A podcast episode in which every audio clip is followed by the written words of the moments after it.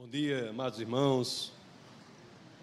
Gostaria de agradecer ao pastor Jorge pela, pela gentileza do convite para que pudesse expor a palavra do Senhor aqui. Agradecer toda a equipe que sempre nos recebe com tanta alegria. É uma satisfação muito grande ter a oportunidade de falar de Deus, né? falar da palavra dele. É, hoje vamos falar sobre o livro de Números. O livro de Números, sobre a igreja no livro de Números. E para isso eu convido os irmãos para que façamos uma breve oração para que iniciemos a palavra do Senhor. Obrigado, Pai, por esta oportunidade de estar aqui para refletir a tua palavra, Senhor. Obrigado, Deus, pelos irmãos aqui reunidos, pelos corações em busca de ti. Obrigado, Pai, por tudo que o Senhor tem feito por cada um de nós aqui. Obrigado, Senhor, pelo teu espírito que nos orienta, que caminha conosco, que nos indica o lugar que devemos buscar, Senhor. Obrigado pelo teu filho, Jesus Cristo, que veio em missão à terra para restabelecer a ligação entre o homem e Deus. Obrigado, Pai, por esta realidade sobrenatural que se impõe a tudo o que vivenciamos no natural aqui na terra, Senhor. E é no nome do teu filho, no nome poderoso do nosso Senhor e Salvador Jesus Cristo, que todos aqui, em uma só voz, dizemos: Amém. Amém. Amados irmãos, conforme eu disse, vamos nos debruçar sobre o livro de Números. Mas antes que comecemos, eu peço licença até para lhes fazer uma pergunta. É porque eu sei que todos querem viver o melhor de Deus, não é? Se eu perguntar, você quer viver o melhor de Deus na sua vida? Certamente a resposta será sim. Agora eu tenho a impressão que a pergunta mais profunda, a pergunta essencial, a pergunta que está por trás dessa, não é se queremos viver o melhor de Deus para a nossa vida, mas se efetivamente nós temos coragem para viver o melhor de Deus em nossa vida. Então a pergunta correta, a meu sentir, é: você tem coragem para viver o melhor de Deus para a sua vida? Lá no livro de Gênesis, nós temos o início, não é? Começamos a ler o livro de Gênesis, nós falamos e lemos sobre o início, temos a queda, temos inclusive o plano de resgate de Deus que já é estabelecido ali. Plano de resgate de Deus, lá em Gênesis, ele já demonstra como será. Até peço até que o irmão, por favor, projete aí Gênesis, capítulo 3, no verso 21, para que nós vejamos que já ali no início, nós já temos o plano indicado. Então, Gênesis é um livro interessante. Então, em Gênesis 3, 21, as Escrituras dizem assim: Fez o Senhor Deus vestimenta de peles para Adão e sua mulher e os vestiu. Você veja que Gênesis 3 é o capítulo da queda, e nesse mesmo dia, no dia da queda, o Senhor vem e faz vestimenta de peles para Adão e sua mulher. Essa, essa pele aí não era pele artificial, não é pele sintética, era pele o quê? De um animal. Houve o que ali?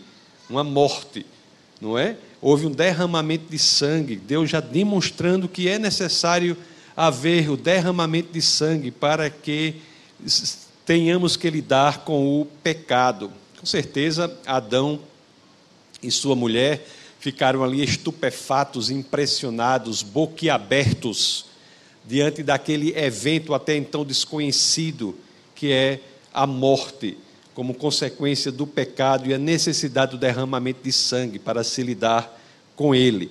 Então, o livro de Gênesis já aponta para o ápice desse evento que se deu na cruz, onde o Cordeiro Perfeito foi sacrificado para que nós encontrássemos a liberdade.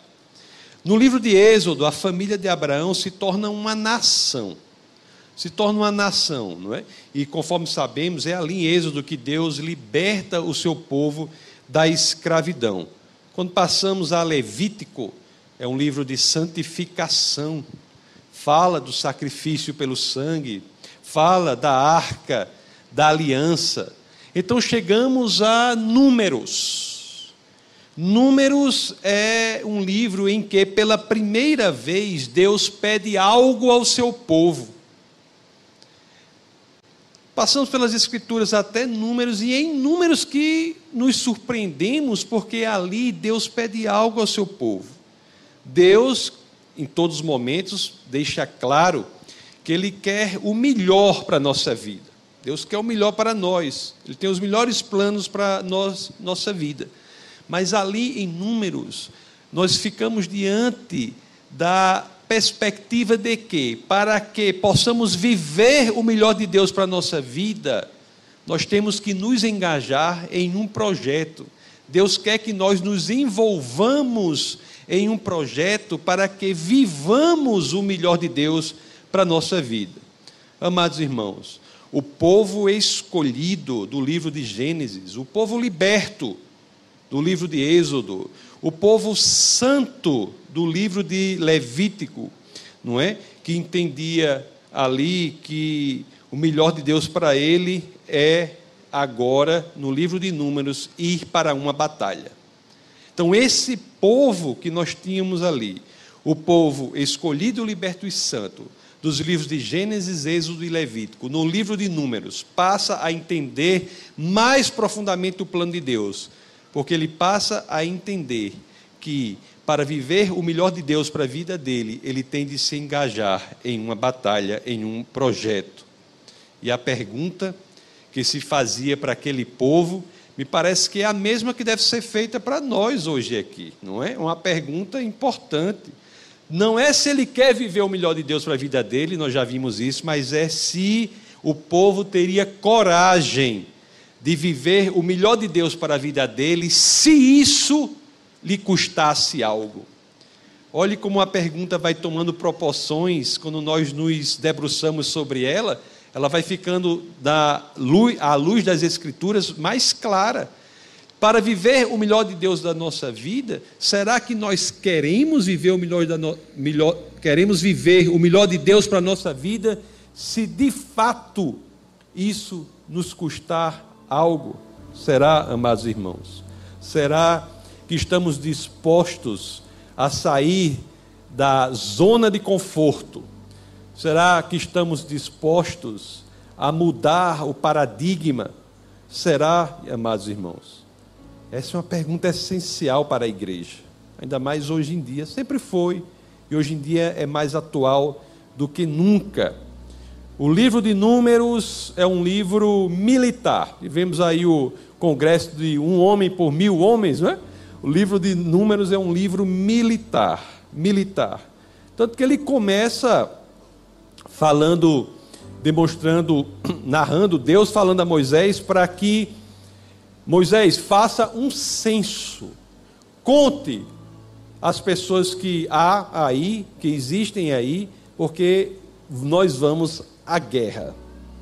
Nós vamos à guerra. E a igreja sempre esteve em uma guerra, uma guerra contra o mundo que é contrário a ela, uma guerra de C.S. Lewis, autor de Crônicas de Nárnia, um autor bem conhecido, ele dizia que nós somos como um exército em um território ocupado. Então, essa lógica de que temos algo para fazer, enquanto igreja aqui na terra, já se estabelece de maneira bastante clara ali no livro de Números. Eu peço que vocês, é claro, se assim quiserem, abram as escrituras no livro de Números, vamos ler o capítulo 1, vamos ler o verso 1 até o início do verso 3. Se o irmão aí puder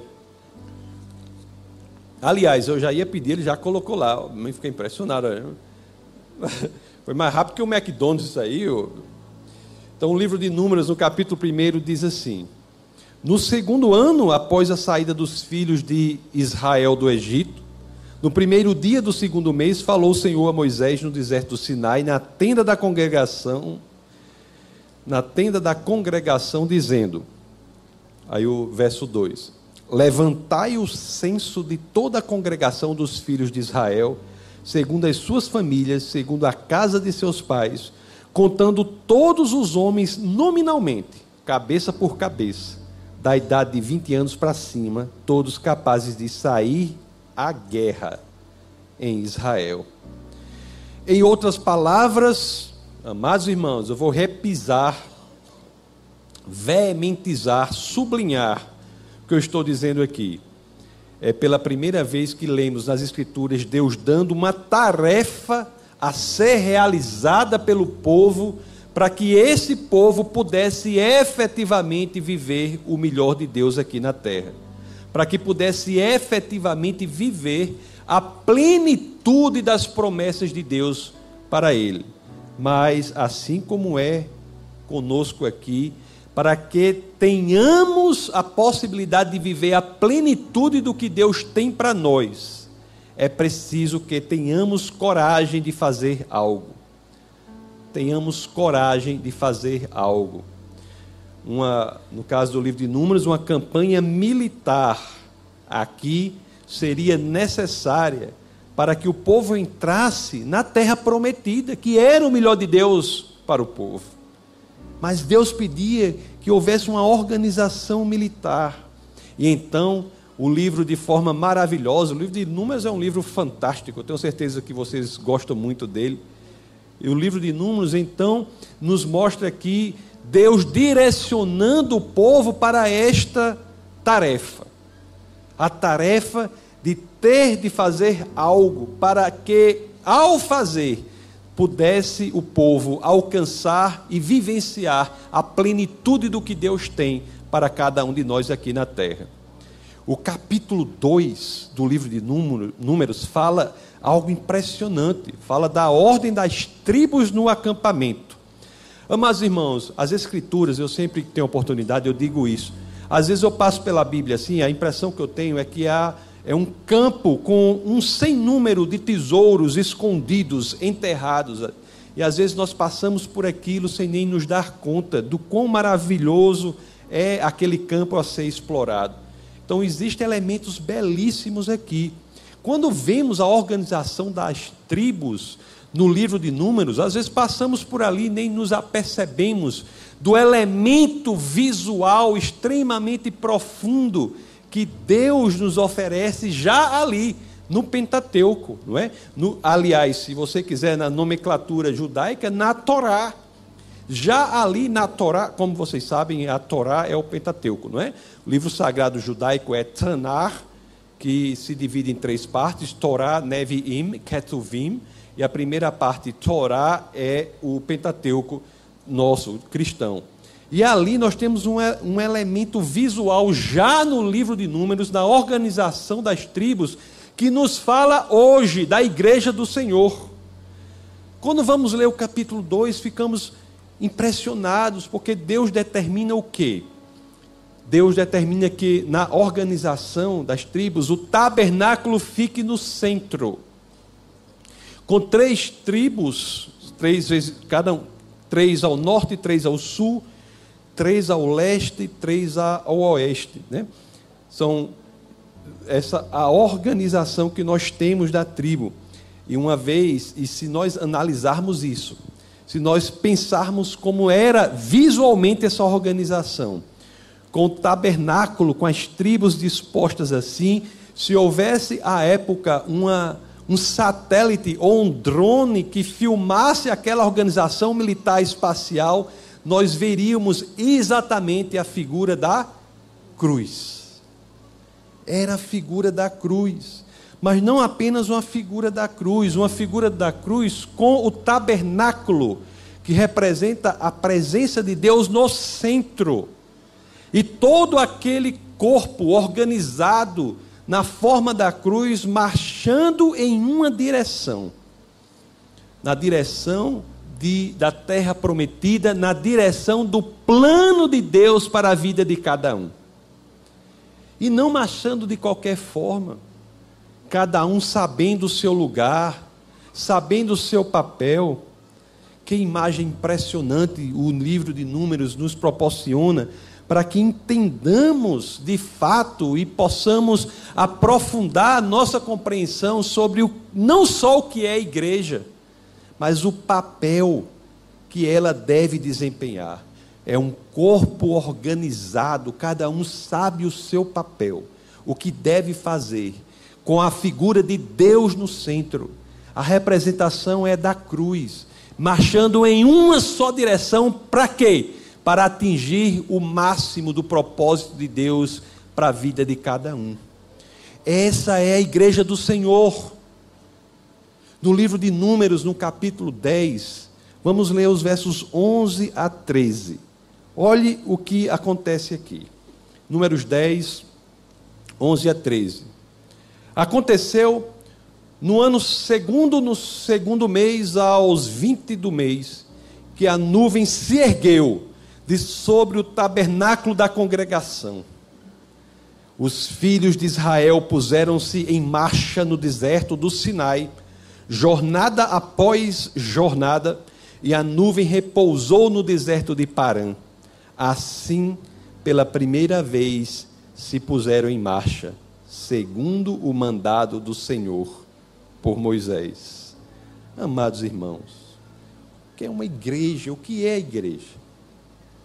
Nós vemos ali, né, naquela situação, aqueles dois milhões de pessoas. Eles não eram agora mais apenas uma nação, não mais, mas era uma nação organizada, treinada para cumprir o plano de Deus para que fosse alcançado o objetivo de Deus para cada um ali. Amados irmãos, nós não estamos assim por acaso aqui. Nós temos que saber que nos organizamos enquanto igreja para um fim específico. Deus tem um papel específico com cada um de você aqui para o fim da igreja do Senhor. Nós temos uma Canaã a ser alcançada, nós temos algo a ser feito. Trans...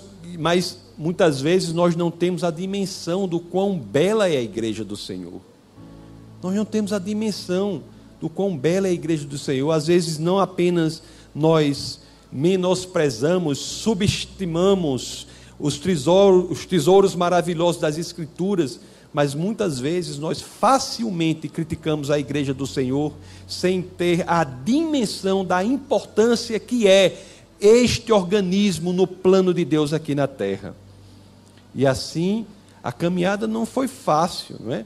Não é fácil não, dizer isso, não é dizer que é fácil. Não foi fácil lá em números e certamente não é fácil hoje.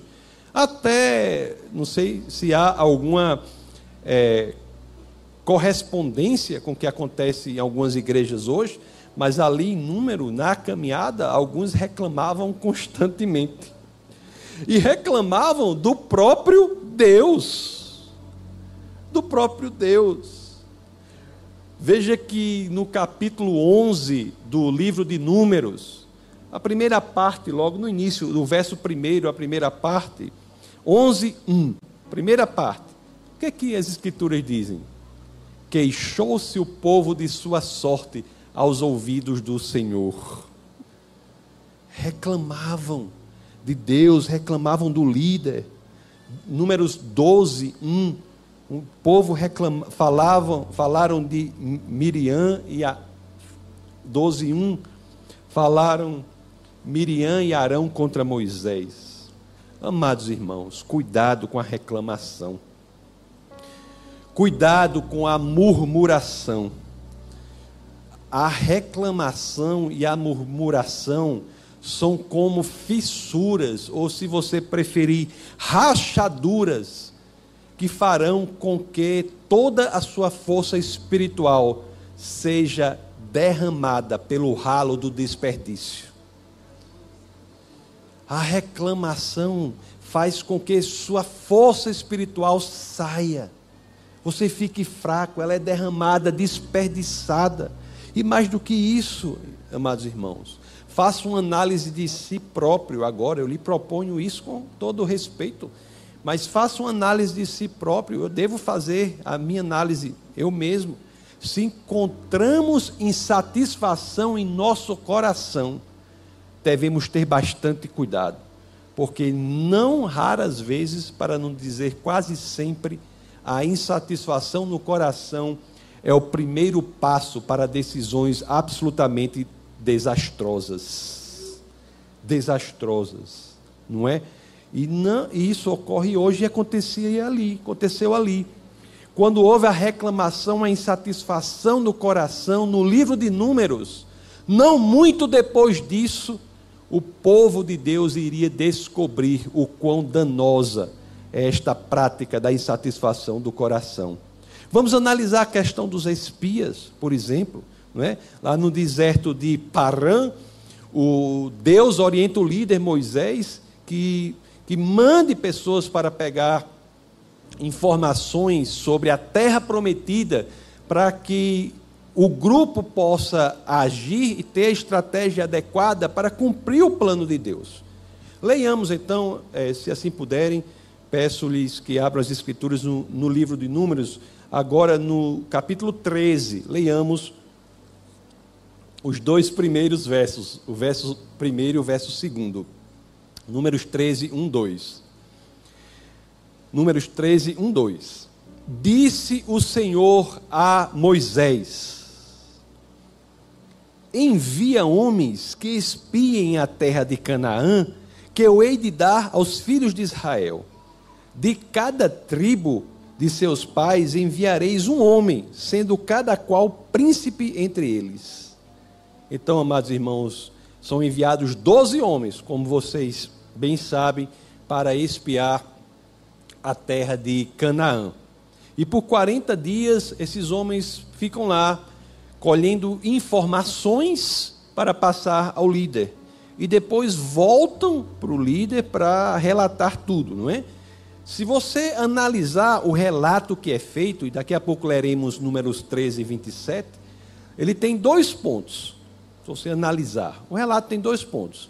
O primeiro ponto é quase que espelho de uma obviedade clara é, é, dizer: a terra é boa mesmo. Ora, o plano de Deus é bom mesmo. O que Deus tem é bom mesmo. Lá em Números 13, 27, diz assim: ó, relataram a Moisés e disseram: Fomos à terra a que nos enviaste, e verdadeiramente mana leite e mel. Este é o fruto dela. Agora, o plano do, o ponto 2 do relato é que é impressionante. O ponto 1 um, que lemos aqui, em Números 13 e 27, diz que Canaã é uma terra maravilhosa, de onde, de onde inclusive, mana leite e mel. O plano de Deus é perfeito. Agora, o ponto 2, que nós lemos em número 13, 31, leiamos para que analisemos. Números 13, 31 diz assim: Porém, os homens que com ele tinham subido disseram, aqueles homens que disseram que era maravilhoso. Porém, os homens que com ele tinham subido disseram: Não podemos subir contra aquele povo, porque é mais forte do que nós. Amados irmãos, que organização é essa regida por Deus que diz, em primeiro lugar, que o objeto, o plano é maravilhoso e agora vem dizer que este plano de Deus não é realizável. Olha a conclusão a que chega esse grupo. Entende que o plano é maravilhoso, mas diz que o plano não é realizável. Será que às vezes nós, como igreja, nós nos envolvemos nesta tentação e a igreja está indo para um lugar, seguindo um plano, uma visão, que é dada pelo Senhor. Você pode até dizer que esse plano é bom, maravilhoso, mas dentro de você você não acredita que ele é execuível, realizável, possível. Onde você coloca a inexequibilidade na lógica de Deus, que é Criador dos céus e da terra, irmãos? Logicamente, pela racionalidade, nós não podemos nem entender que podemos limitar Deus em seu poder. Me parece antes que a retração em não ir adiante para a batalha, para alcançar o plano de Deus, não tem muito a ver com a capacidade racional, com a capacidade de conhecimento, com a cognoscibilidade das pessoas. Aquilo parece ter mais a ver com a atitude diante da batalha que é proposta para que o plano maravilhoso de Deus seja realizado.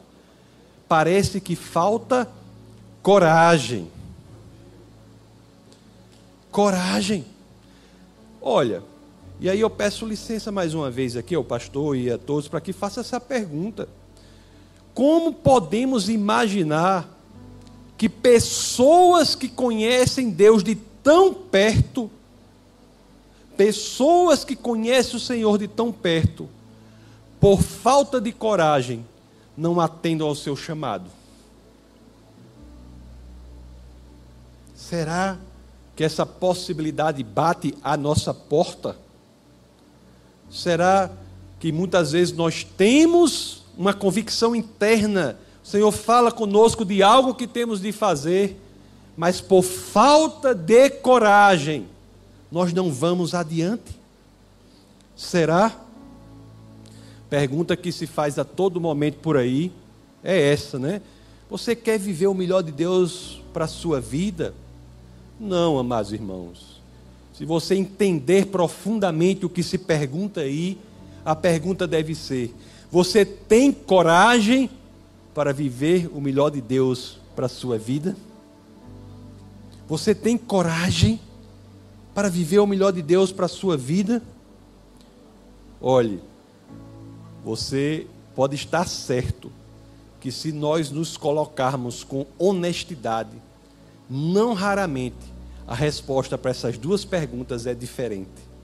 Muitos querem viver o melhor de Deus para a sua vida, mas efetivamente não têm coragem de fazer o que é necessário para viver o melhor de Deus para a sua vida. Aqui vai outro ensinamento para nós aqui, né? Principalmente para pastores, né? E o que começou a crescer ali no meio do povo? O que é que o povo faz diante das circunstâncias que são colocadas ali, quando nós analisamos o livro de Números. Leiamos agora Números 14. Vamos ler o verso 1, 2, 3 e vamos ler o 4. Vamos ver o que o povo faz diante dessas circunstâncias. Números 14, 1 a 4. Olha, assim dizem as Escrituras. Levantou-se, pois, toda a congregação e gritou em voz alta lembre-se que a, a resposta veio com os dois pontos. O plano de Deus é maravilhoso, mas é irrealizável inexequível, né? Então vamos ver o que é a, a reação da congregação. Levantou-se, pois, toda a congregação e gritou em voz alta, e o povo chorou aquela noite. Todos os filhos de Israel murmuraram contra Moisés e contra Arão. E toda a congregação lhes disse: Tomara tivéssemos morrido na terra do Egito, ou mesmo neste deserto. E por que nos traz o Senhor a esta terra para cairmos à espada e para que nossas mulheres e nossas crianças sejam por presa? Não nos seria melhor voltarmos para o Egito? E diziam uns aos outros: Levantemos um capitão e voltemos para o Egito a congregação, a geração do livro de Números, resolveu entender que o plano de Deus era irrealizável e disse abertamente: melhor seria se morrêssemos aqui no deserto. E o que foi que aconteceu com aquele povo? Teve o seu desejo atendido. Teve o seu desejo atendido. Onde está o melhor de Deus na, no conforto, amados irmãos? Eu já estou até com a boca mole de falar, todo canto que eu vou eu digo isso. Se você estiver procurando uma religião com base no conforto, eu sugiro que deixe o cristianismo, procure outra. O cristianismo não tem os seus sustentáculos, os seus alicerces, os seus fundamentos no conforto. O cristianismo tem os seus sustentáculos, os seus alicerces, os seus fundamentos na verdade.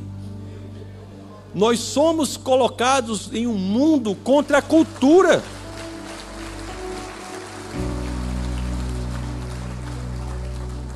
Números 14, do 22 a 24, as Escrituras dizem assim: Nenhum dos homens que, tendo visto a minha glória, e os prodígios que fiz no Egito e no deserto, Homens que haviam passado pelo Mar Vermelho sem sequer molhar os pés, que haviam se alimentado miraculosamente no deserto. Nenhum dos homens que, tendo visto a minha glória e os prodígios que fiz no Egito e no deserto, todavia me puseram à prova já dez vezes e não obedeceram a minha voz. Nenhum deles verá a terra que, com juramento, prometi aos seus pais. Sim, nenhum daqueles que me desprezaram haverá. Porém, o meu servo Caleb, visto que nele houve outro espírito, e perseverou em seguir-me, perseverou em seguir-me, eu o farei entrar a terra que espiou, e a sua descendência a possuirá. Perseverança. E quem faz com que o impossível seja possível não é ele, não é a pessoa, é o Senhor. Eu o farei. Quando Deus dá uma visão para nós, eu até em uma nova de uma nova perspectiva, de, uma, de um novo caminho. Falei isso ontem para os jovens. Se Deus colocou algo no seu coração e você olha para aquilo e diz assim: rapaz, isso aqui é bom, mas eu mesmo não consigo fazer isso, não. Isso é demais. Se Deus coloca assim, não, isso aí que o pastor está querendo, você não está vendo que o negócio desse aí é isso aí, está sonhando demais. Se você tem projetos que você acha que é grande demais para ser realizado, não se esqueça que não é na força do seu braço, é no Senhor. É no Senhor. É no Senhor. E muitas vezes, quando nós não consideramos o que Deus de fato faz por nós, e olhamos para o futuro sem considerar o passado, isso magoou o coração do Senhor. Olha, há nas Escrituras muitos momentos em que o próprio, ao entrar em Canaã, né, Joshua, o, o Josué faz uma, uma Assembleia Nacional de todos os crentes lá, né, fala lá, e uma das coisas, umas orientações é: traga a memória que Deus fez por você. Para que, que serve a oração de agradecimento, meus queridos? Nós agradecemos ao Senhor e devemos orar a todo momento por tudo que Ele tem feito por nós. Não é porque Deus é carente, não, meus queridos. Deus é autossuficiente. Quando Ele apareceu para Moisés no fogo, na sarça ardente, as Escrituras dizem que a sarça não era consumida. Por quê? Porque o fogo que representa Deus não precisa de nada para a sua existência. Ele é autossuficiente. Por que, que temos que ter a prática da oração de agradecimento? Para que tenhamos vivo em nossa mente o que o Senhor fez por nós, para que saibamos o que Ele pode fazer no futuro, para que nós não, não nos amedrontemos diante dos desafios. Aí às vezes, aí o pastor estava dizendo aqui, pessoas com cânceres, né, doenças terríveis, coisas que às vezes você olha assim, isso é impossível. Sim, a impossibilidade é a especialidade do Senhor. É a especialidade do Senhor. Nós temos que trazer à memória o que ele fez para que saibamos o que ele pode fazer. Quando, diante de tudo que Deus fez por você, você não tem essa fé, essa convicção de que você não está só, Deus se magoa. Deus se magoa. E Números capítulo 14, verso 11, no, tem a base escritural para isso que eu estou dizendo. Números 14, 11, as escrituras dizem assim: Disse o Senhor a Moisés: Até quando me provocará este povo? E até quando não crerá em mim a despeito de todos os sinais que eu fiz no meio deles? Será que essa pergunta aqui se aplica a nós aqui? A mim, eu lhe garanto, se aplica. Muitas vezes eu me sinto na tentação de estar cambaleante sobre as minhas pernas diante de desafios que são grandiosos demais para eu mesmo fazer. Aí eu tenho que lembrar: epa, não sou eu, é o Senhor. Será que nós confiamos no Senhor? Será que nós temos coragem de seguir o plano, de seguir a visão? Ou nós seremos apenas como crentes zigue-zagueando pela vida, vagando de um lugar a outro, andando em círculos? Será que queremos passar a vida assim? Eu creio que ontem disse isso, mas eu não posso. Eu já fiz tudo que eu podia, já espremi o recheio do meu crânio para saber um motivo pelo qual nós continuamos aqui na terra após a nossa conversão. Porque, pela lógica, éramos para ser imediatamente arrebatados após nos convertermos. Por que, que o Senhor quer que estejamos aqui? Você que entregou a sua vida ao Senhor. Para quê? Para que você faça algo. Você tem uma missão. Você tem um papel a desempenhar. Você não está aqui para ficar como aqueles cachorros amarelos no sertão do Nordeste que ficam balançando o rabo para um lado para o outro, para um lado para o outro, esperando o mormaço passar. Você está aqui para refletir a luz para o mundo em trevas. Você está aqui para trazer esperança para o mundo que clama desesperança. E você veja que aquela geração de números, não é? Que era uma geração do povo de Deus, que recebia provisão de Deus. Mas aquela geração que era do povo de Deus, ela resolveu escolher a desconfiança em Deus, em lugar de escolher a coragem em sua provisão para dar vitória sobre o inimigo.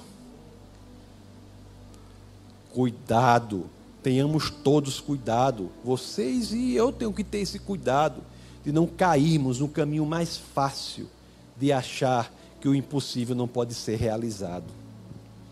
Amados irmãos, aquela geração não fez nada para avançar o propósito de Deus. Nada. Geração de números é uma geração que foi uma geração que decidiu não avançar no propósito de Deus. Tanto que a geração que alcançou a terra prometida foi a geração posterior, né? subsequente àquela geração. Agora, a pergunta que nos se nos impõe, que nos é colocada, é: diante do que lemos nas Escrituras, na geração do livro de Números, nós temos que nos perguntar o que nós temos de fazer para que nós não nos tornemos uma geração perdida.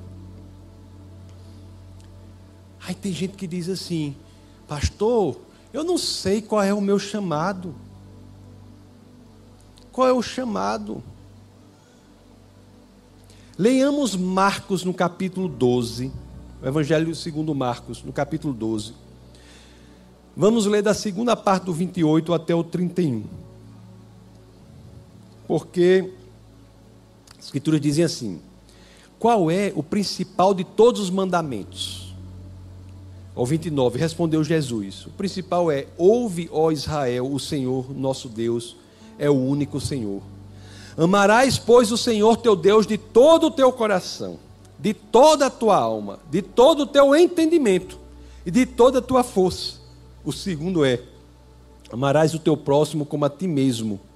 Não há outro mandamento maior do que este. Se você olhar aqui as Escrituras, a expressão maior deste mandamento de amar a Deus e amar o próximo está onde? Amar a Deus e amar o próximo está onde? Na igreja do Senhor. Não há igreja que não seja missionária. Quando as pessoas chegam e dizem assim: Eu não sei qual é o meu chamado, eu chego e digo, pode vir que eu sei o seu chamado. Eu sei o chamado de todo mundo. E por que, que eu o chamado de todo mundo? Porque está nas Escrituras. Mar, Mateus 28, na primeira parte do verso 19, tem um chamado de todo mundo. Diz assim, Mateus 28, 19: Ide, portanto, fazei discípulos de todas as nações O que é que estamos fazendo parados, sem buscar o mundo perdido? E aonde? Ir a todo lugar para pregar Cristo. Envolver-se na igreja. Eu sei, amados irmãos, que é muito bom, e essa é uma dimensão importante da igreja, a comunhão, nós estarmos reunidos no domingo, conversarmos um com o outro, isso é importantíssimo. Mas eu sei também que isso não é tudo. Nós não podemos nos tornar crentes inúteis. Olhe o que o apóstolo Paulo disse na sua primeira epístola aos Coríntios, no capítulo 9, no verso 27. O apóstolo Paulo, olha o que ele disse: Mas esmurro o meu corpo e o reduzo à escravidão para que, tendo pregado a outros, não venha eu mesmo a ser desqualificado. Não nos tornemos não aprovados, irmãos. Não nos tornemos desqualificados. Vamos nos envolver neste projeto do Senhor aqui na terra, que é a igreja. Esse é o sentido de existência da igreja. O sentido da existência da igreja é este. Você pode dizer assim: eu acho que não consigo. Aí eu vou dizer o quê? Cuidado, irmão. Cuidado. Eu não conheço nenhuma sugestão feita por Jesus Cristo nas Escrituras que nos autoriza a colocar limites naquilo que nós podemos fazer. Não há em todas as Escrituras, nos 66 livros das Escrituras, nos 39 do Antigo e 27 do Novo, nada que nos sugira que devemos colocar limites naquilo que Deus coloca no nosso coração para fazer. Cristo nunca sugeriu isso. Aliás, é muito pelo contrário que as Escrituras nos dizem em Filipenses, no capítulo 4, verso, verso 13, o que é que, diz, o que, é que as Escrituras nos dizem? Tudo posso naquele que me fortalece. Tudo posso naquele que me fortalece. Façamos, amados irmãos, as escolhas corretas. Vamos focar em Cristo. Não foquemos nas circunstâncias. Vamos focar no reino. Na carta aos Hebreus, no capítulo 12, na segunda parte do verso 1 e o verso 2, o autor de Hebreus nos diz assim: Corramos com perseverança a carreira que nos está proposta, olhando firme, firmemente para quem? Para as circunstâncias, para o problema, para a dificuldade, para aquilo que você acha que não pode superar, para as suas limitações para o que você acha que é pequeno demais, você acha que é insignificante demais, é para olhar naquilo que o limita.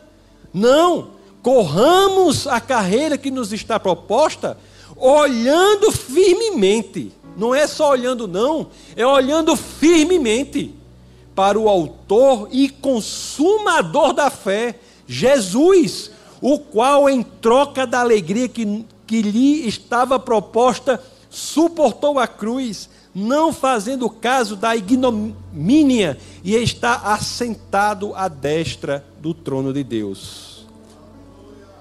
Há desconforto no plano que Deus colocou no seu coração para que você realize aqui na igreja, no comprometimento, há desconforto, há desconforto em você doar seu tempo para a obra do Senhor, há desconforto em você doar suas finanças para a obra do Senhor, há desconforto em você doar os seus talentos para a obra do Senhor, há desconforto sim, mas o seu foco não está no desconforto, está no ganho.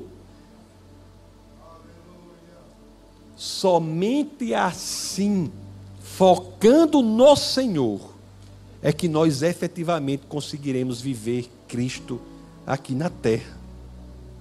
Somente assim, amados irmãos, é que nós não nos tornamos uma geração perdida. Eu tenho um medo que me pelo de me tornar alguém que seja minimamente comparado a uma geração perdida. Aquela geração que teve o seu Deus é tão maravilhoso que atende os nossos pedidos, né? É assim, quando ele dá, ele mostra o caminho, né? Mas a geração disse: "Eu quero morrer no deserto". Então, se você disser assim, eu quero ficar na zona de conforto, você vai ficar. Mas não é o melhor de Deus para você. Não é o melhor de Deus que você morra no seu, na sua zona de conforto. O que nós queremos é que nós cheguemos ao final e possamos dizer como Paulo disse. Paulo ali já estava na iminência da sua morte. A sua segunda epístola a Timóteo, e eu já termino por aqui, no capítulo 4, na sua segunda epístola a Timóteo, no capítulo 4, no verso 7 e 8. Olhe o que é que nós devemos almejar na vida. Isso é o nosso objetivo. O meu e o seu, de todo mundo aqui. Esse é o nosso objetivo. Na iminência da morte, chegarmos e fazermos isso. E eu digo para você: a morte não está longe, não. Você acha o tempo passa. Eu mesmo morri no começo do ano, não sei se o pastor soube, eu falei para alguns. Eu tive, o senhor soube disso aí?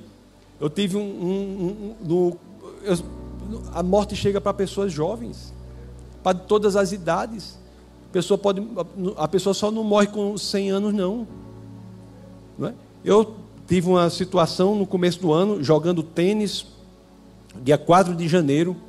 Estava jogando tênis, é, me encostei na, na grade, assim, ao final. É, o poste de iluminação estava vazando toda a corrente. Eu passei 35 segundos levando a corrente elétrica. Tive parada cardíaca por dois minutos. Toda aquela situação. Para mim, a experiência de, é, da minha vivência pessoal não foi ruim. Não foi ruim. Eu sei o tempo pelas câmeras de segurança que registraram, mas da minha experiência pessoal não foi ruim. Eu, quando me encostei, eu senti aquela é, onda passando. Vu. Aí a pessoa fica assim, dura assim, não consegue se mexer. Aí eu disse assim, é um choque, né? Aí eu disse, mas Deus, eu vou morrer agora. Eu pensei que eu tinha algo mais a fazer. Aí eu tentei sair e não consegui. Aí eu disse: Ah, Jesus, se é para eu morrer agora, eu vou aproveitar a experiência. Eu, eu, eu não senti, amados irmãos, um segundo de desconforto, um segundo de tristeza, nada ruim. Foi uma coisa tão maravilhosa. Foi uma coisa, foi uma experiência profunda, maravilhosíssima, e me permita a colocação do superlativo, maravilhosíssima. E foi mesmo.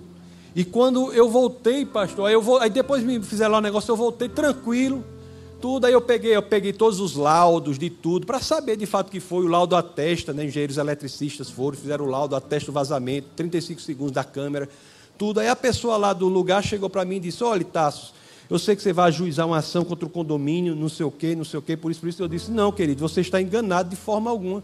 Eu estou pensando até em fazer uma contribuição financeira para o condomínio, pelo que eu vivenciei.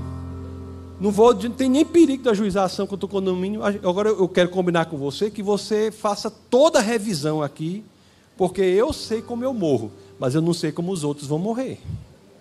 Eu não, se não tinha medo da morte, agora é que eu não tenho. Mas o que eu quero lhe dizer é que a morte pode. Nós não sabemos o dia que vamos morrer. Nós temos que estar preparados, sabe quando? Agora. É nesse momento, não é amanhã para que cheguemos na iminência da nossa morte e possamos, aos pés do Senhor, dizer como o apóstolo Saulo disse, Paulo ou Saulo disse aqui, na segunda a Timóteo 4, 7 e 8. Combati o bom combate, terminei a corrida, guardei a fé. Agora me está reservada a coroa da justiça, que o Senhor, justo juiz, me dará naquele dia, e não somente a mim, mas também a todos os que amam a sua vinda. Glória a Deus por tudo que Ele faz em nossa vida. Fique na paz do Senhor, pastor.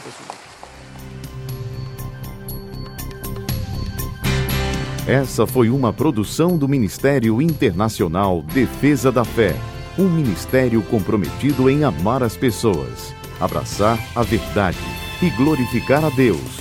Para saber mais sobre o que fazemos, acesse defesadafé.org.